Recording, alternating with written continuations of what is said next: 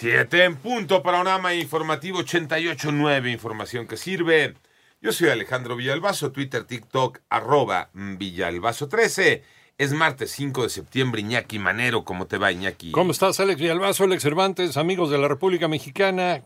En el panorama nacional, un juez dictó sentencia condenatoria de 90 años de prisión contra Jesús Vladimir N. por el homicidio en Nogales, Sonora, de la niña Zafiro, de 11 años, quien defendió a su mamá tras ser herida con un arma punzo cortante.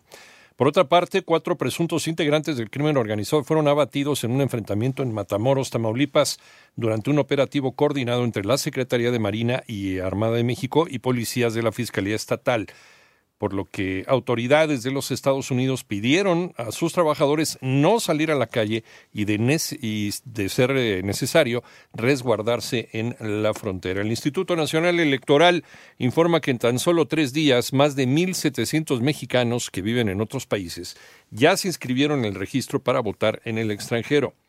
Y esta mañana la Suprema Corte de Justicia de la Nación publicó en el Diario Oficial de la Federación la determinación de invalidar diversas facultades del Código de Justicia Militar, ya que contravienen las garantías individuales y derechos humanos.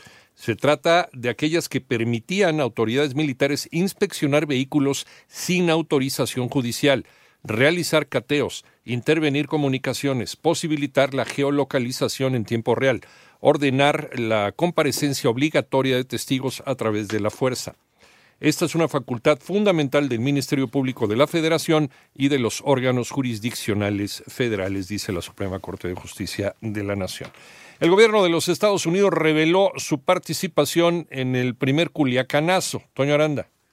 La investigación mediante la cual las autoridades de los Estados Unidos participaron en la detención del líder de los Chapitos se denominó Operación Paisano y estuvo a cargo de la Oficina de Investigaciones de Seguridad Nacional. Una carta dirigida por el director adjunto del Servicio de Control de Inmigración y Aduanas de Estados Unidos al senador estadounidense Charles Grassley reveló que Estados Unidos sí participó en los operativos para capturar a Ovidio Guzmán, alias El Ratón, hijo de Joaquín El Chapo Guzmán. Según la carta enviada al senador Grassley, la Operación Paisano contribuyó a que las autoridades mexicanas que colaboraban con la Oficina de Investigaciones de Seguridad Nacional detuvieran a Ovidio Guzmán el 17 de octubre de 2019 en Culiacán, Sinaloa. El presidente López Obrador ordenó aquel día que el hijo del Chapo fuera liberado en ese mismo momento. Para 88.9 Noticias, Antonio Randall. En el Partido Revolucionario Institucional reiteraron su reconocimiento a Xochitl Gálvez como líder del Frente Amplio por México, Iván Menchaca. Para el coordinador del PRI en la Cámara de Diputados, Rubén Moreira, el acto que encabezó Xochil Gálvez en el Monumento a la Independencia este domingo pasado fue un movimiento de insurgencia que está destinado a preservar la democracia. Que hoy tenemos una mujer valiente que nos está a todos eh, diciendo que hay que preservar la democracia, que hay que buscar los desaparecidos, que se requiere seguridad en este país, que las cosas no andan bien en materia de democracia, que se requiere terminar la confrontación en el país y un un buen gobierno para todas y para todos y que además nos está llamando a una insurgencia pacífica, la insurgencia por la paz, por la tranquilidad. 889 Noticias, y Menchaca Sarmiento. Vamos al panorama internacional. Jill Biden, la primera dama de los Estados Unidos, dio positivo a la prueba de COVID-19 y presenta síntomas leves. Esto lo informó la vocería de la Casa Blanca a través de un comunicado en el que también se detalló que el presidente Biden dio negativo a la prueba. Hay alerta roja en Madrid, España, debido a las intensas tormentas que han azotado la región y que ya han dejado un saldo preliminar de dos personas muertas y tres personas desaparecidas.